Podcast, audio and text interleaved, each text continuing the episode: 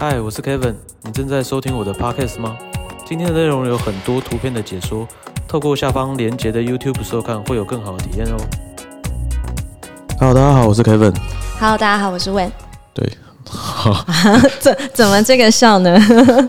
那又看到凯文苏老师，请问我们今天想要聊聊什么呢？就是还是想跟大家聊跟交易有关的嘛。对，然后因为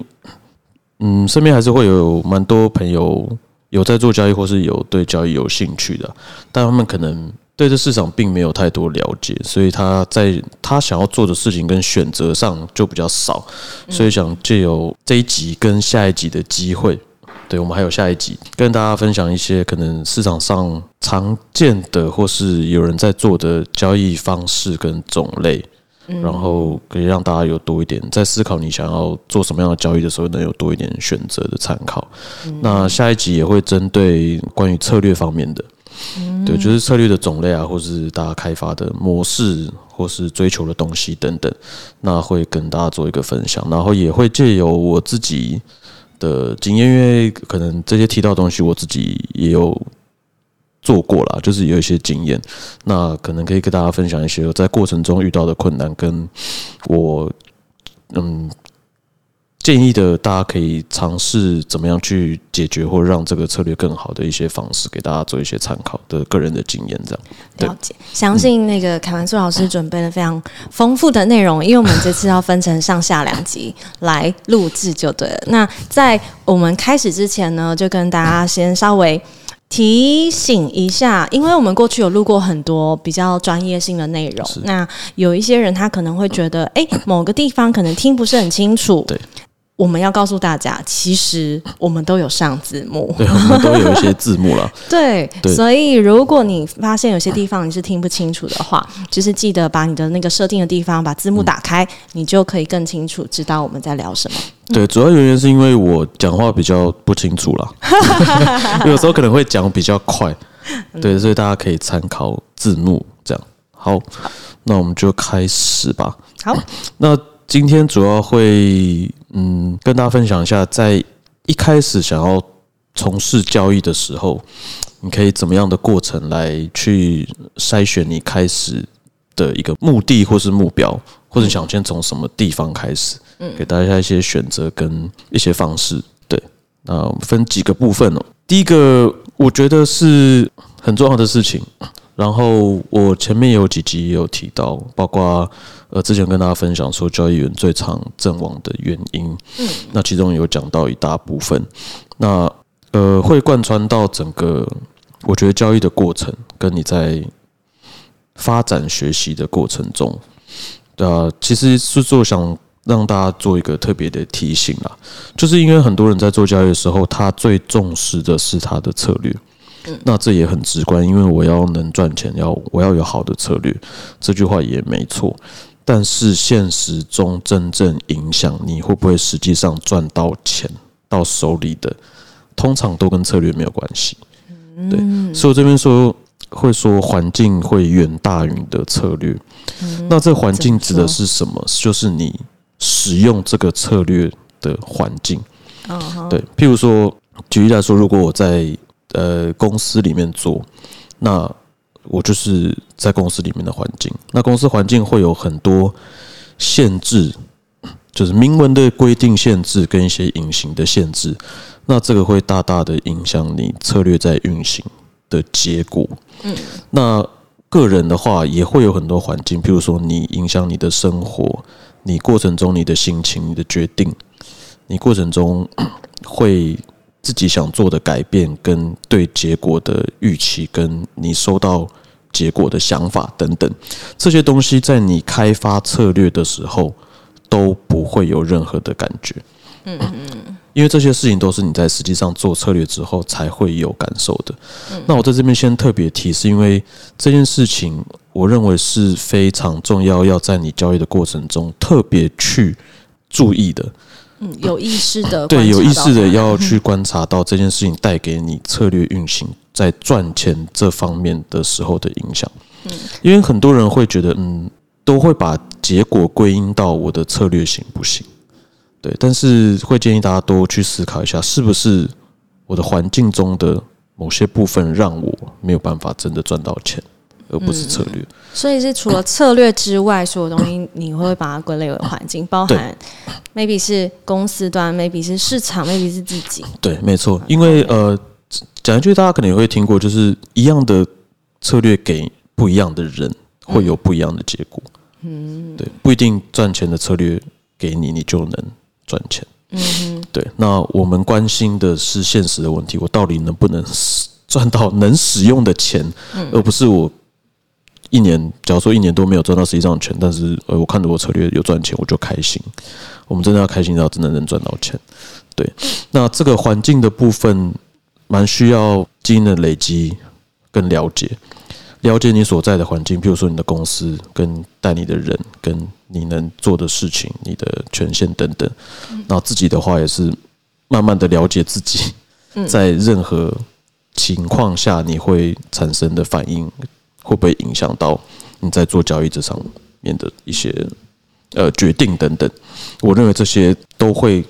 对你的赚不赚钱结果大于你的策略好不好？嗯对，好，那接下来就是。大概简单的跟大家介绍一下，一开始呢有什么选择，跟你一开始要怎么想，你想要做什么样的交易？第一个很重要的当然就是目标嘛，我要赚的钱从哪边来？那常见的第一种可能是，呃，你就想要领什么利息啊，或是一些分红配股啊，甚至一些奖励，大概指的像是，呃，币圈很多项目，它会有一些质押奖励，或是一些任务奖励等等这些。对，那。第二个就是最多人想要赚的，就是价格的差异。嗯，就是我不，其实我买进这个股票或者什么的，我不不是要为了要领利息，我是为了呃赚取它这个价格上涨之后的价格的差异的获利空间，这是最多最多人想要做的。那接下来还有一些合约跟结算的东西，像是选择权，它可能或是一些呃期货等等，它是在有点像呃。类似对赌的这种感觉的，在你在结算之后，你能获得收益的这部分，对，那主要目标有这几个。那研究的话，你当然要有有东西可以研究嘛。从这中间怎么样能赚取获利？那我们从研究后面到策略，我都是以赚价差这部分的方向来跟大家做分享。嗯，因为。呃，我相信这是最多最多人有兴趣，也是大家一股热钻研，不管是量化或是主观交易，都想要从这中这中间做一个学习的部分。那研究的话，当然就是你的资料，你要用什么资料来做研究？那最常最常见跟最直接就是价格跟交易量，因为市场上的价格都是由交易而产生的，那最直接的就是价格跟交易的量。那这也是最多人一般人没有什么限制都能取得的资讯。那第二个是交易人的行为，就像呃，有的交易所会有些标的，它会提供，譬如说 OI 未平仓量，或是什么多空的交易比呀，然后或是甚至有些会提供前几大交易人的一些交易行为。包括交易量，或是持仓量，或是未平仓量等等，这些交易人的行为，也很多人拿这方面的资料来作为他策略开发的研究。那这部分就得看你交易的标的，有的呃交易所有提供，有的没有那么容易取得。那可能有一些第三方的公司有专门在整理跟提供这些资料，那可能就是要付费的。那这个东西也非常非常多机构。有在使用来做参考，但是个人相对来说比较少，因为有些毕竟没有那么容易取得。嗯，那第三个是影响行为的因素，那这个就代表是像这样是说影响交易人去做他交易行为的一些其他因素，包括总体经济或是一些事件或是一些经济数据等等的发布，也非常非常多人在关心这一块，然后用这一块来作为策略开发的一个考量。嗯。那决定好我想要以主要有什么方式可以来做进行研究之后，当然要开始就是我要在什么地方、什么标的上做交易嘛。那常见的当然就几种现货、期货跟选择权。那这个当然都有一些优缺点啦。现货大家可能比较好理解，就像股票或是等等的。那它可能缺点就是大部分的现货在做空这方面都有一些限制。所以不是那么的容易可以做做空这一块。而且大部分的现货，你必须要足额的金额去持有这个现货，这是现货的部分。但期货就有很多方便性，它多空基本上大部分都没有什么限制，然后也有保证金的制度，你不需要足额的金额就可以去做大于你这个本来本金的一个持仓的一个量。对，那再来是选择权，那选择权也有分很多种，像。权证类型的，或是开放型的选择权的，或是呃欧式、美式这种很多很多很多的选择权。那选择权这一块，我会特别不建议呃非金融相关或是你有这方面知识的人去从事选择权的交易。很多人会觉得说，诶，听到什么建议说它很适合拿来避险，或是拿来呃做什么事件型的啊。或是很多人会听到所谓选择权的买方，你的损失是有限的，你的获利是无限的，等等这方面说辞，他可能说的没有错，但其实选择权背后有其他更多更多的一些内容跟规则所产生的影响在，所以不是太建议对选择权不是那么了解的人就开始去协助选择权。对，那接下来。这些现货、期货选择权，可能背后他们代表的投资标的也有很多种，有股票啊、利率、货币、原物料，或是其他等等。那这方面后面都有非常非常多不同的这个特性。那也适用在我上面提到研究的那些资料，彼此会有很多不同。像可能你想要做利率方面的策略的话，那你可能就。会建议特别去关注在影响行为的因素，因为利率背后毕竟有很多，就比如说国家的一些政治，然后国与国之间的一些政策，还有世界发生一些现象，或者世界整体的经济等等，都会影响到利率这方面的东西。那货币也是一样。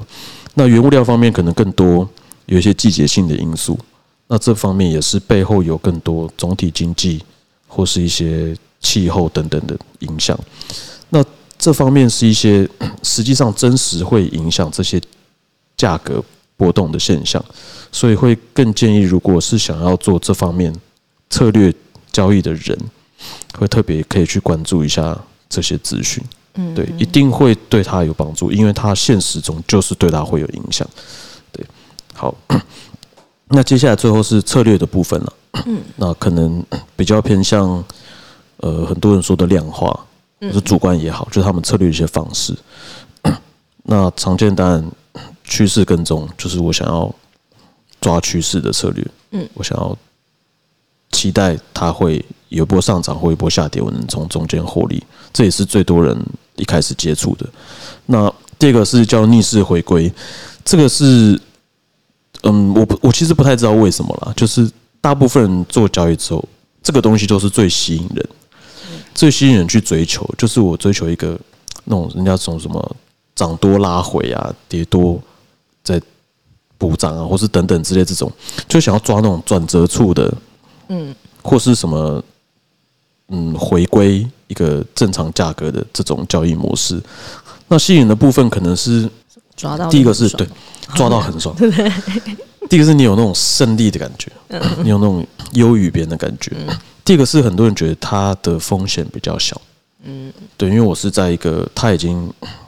不合理的状况下，我去做它会回来，嗯，然后第三个是可能认为它比较有这个理由会朝着你认为的方向去走，回归，对，那这是一种，那 接下来是呃也会有人做波动的策略，那波动策略指的是什么意思？就是指只在市场有波动的时候才会去做交易，所以他在研究过程跟可能筛选的过程中，他都是用市场的波动来做他的策略的判断。嗯，对，这也是一种蛮常见的。那再来还有一种叫区间突破，就是他认为这个标的的价格有一个正常合理的区间价格区间，那当他突破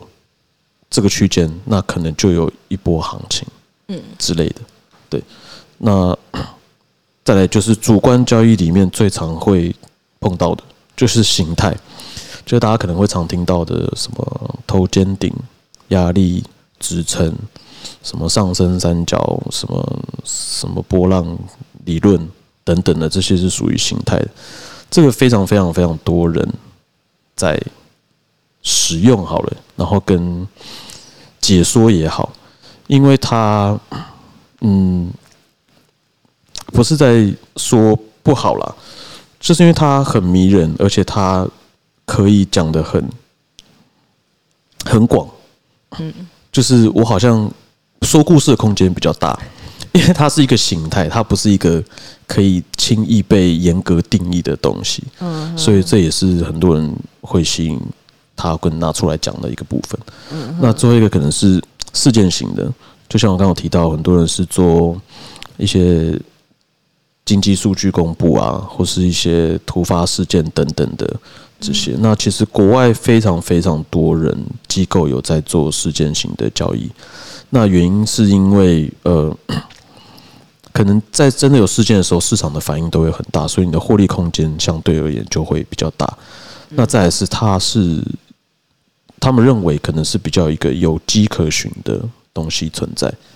对，就是我事件是比较有迹可循的吗？为什么？就譬如说，哎，不是都很突发吗？这呃事件可能说，譬如说今年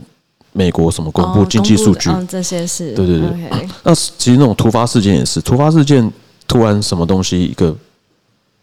比如说暴暴跌好了，那这也是一个其实你不一定要在事件发生前就做好准备，很多人是事件发生之后，他有办法快速的去评断市场的反应合不合理，嗯哼，跟事后他们会大部分的人会做什么样的行动，然后从这个行动中去做获利的空间，这样。那原因是因为市场 开始大幅波动跟大幅紧张的时候，其实这都是很多交易的机会在里面。嗯，对，因为如果市场上大部分人的想法都一模一样的话，其实是没有任何交易获利的空间在里面。嗯，对。那这个我这边举的六个例子啊，那也都会常被用在量化交易的里面。嗯那这六个我也都研究过策略，也都有做过。嗯那也都有曾经啊，我讲我要讲曾经 赚钱的策略在里面。那这过程中，当然每个策略的类型都不太一样，然后遇到的困难也不太一样。那我下集也会针对这六个跟大家做一个我过去可能经验会碰到的问题，然后跟我曾经怎么尝试去解决，然后我认为比较有效可以解决我遇到的困难的方式，跟大家做一个分享 很。享重要哦。呃，就是一个经验分享啦。对，有有重不重要？因为其实我一直也在学，嗯，可能我觉得一直不断的学习，其实会发现自己觉得更有效的可以克服困难或解决的一个问题。对，但是嗯嗯，，其实最宝贵的就是前人的这些经验了。我希望是，我希望是，我希望是对。OK OK，对那我这一集就是比较一个粗略式的跟大家做一些分享啊。那其实目的是希望，如果大家对其中某一个部分特别想要了解多一点，或特别感兴趣的话，欢迎都可以留言跟我们分享。那我就可以直接在下一集 之前特别准备这些部分。对，那尤其是上面一些诶、研究资料啊，或是一些标的有些疑问，或是到底这些标的我现在在做，但是我遇到了什么困难，跟我有没有什么更好可以多参考的地方等等，都欢迎提问。那我都会以我个人的经验提供给你一些建议参考，那不一定保证有效。对，但我相信多听都没有损失。好的好的，那就是更精彩的内容，下一集就等着大家喽。对，那也先预祝大家新年快乐啊！啊，对，今天看完，下一周就是过年了。对对对对对，好好？好，那喜欢我们的影片的话，记得帮我们按赞、订阅、分享跟开启小铃铛。那我们年后见喽！好，拜拜拜想要了解更多 QLT 的资讯，或者想要购买的话，请按下方的说明栏。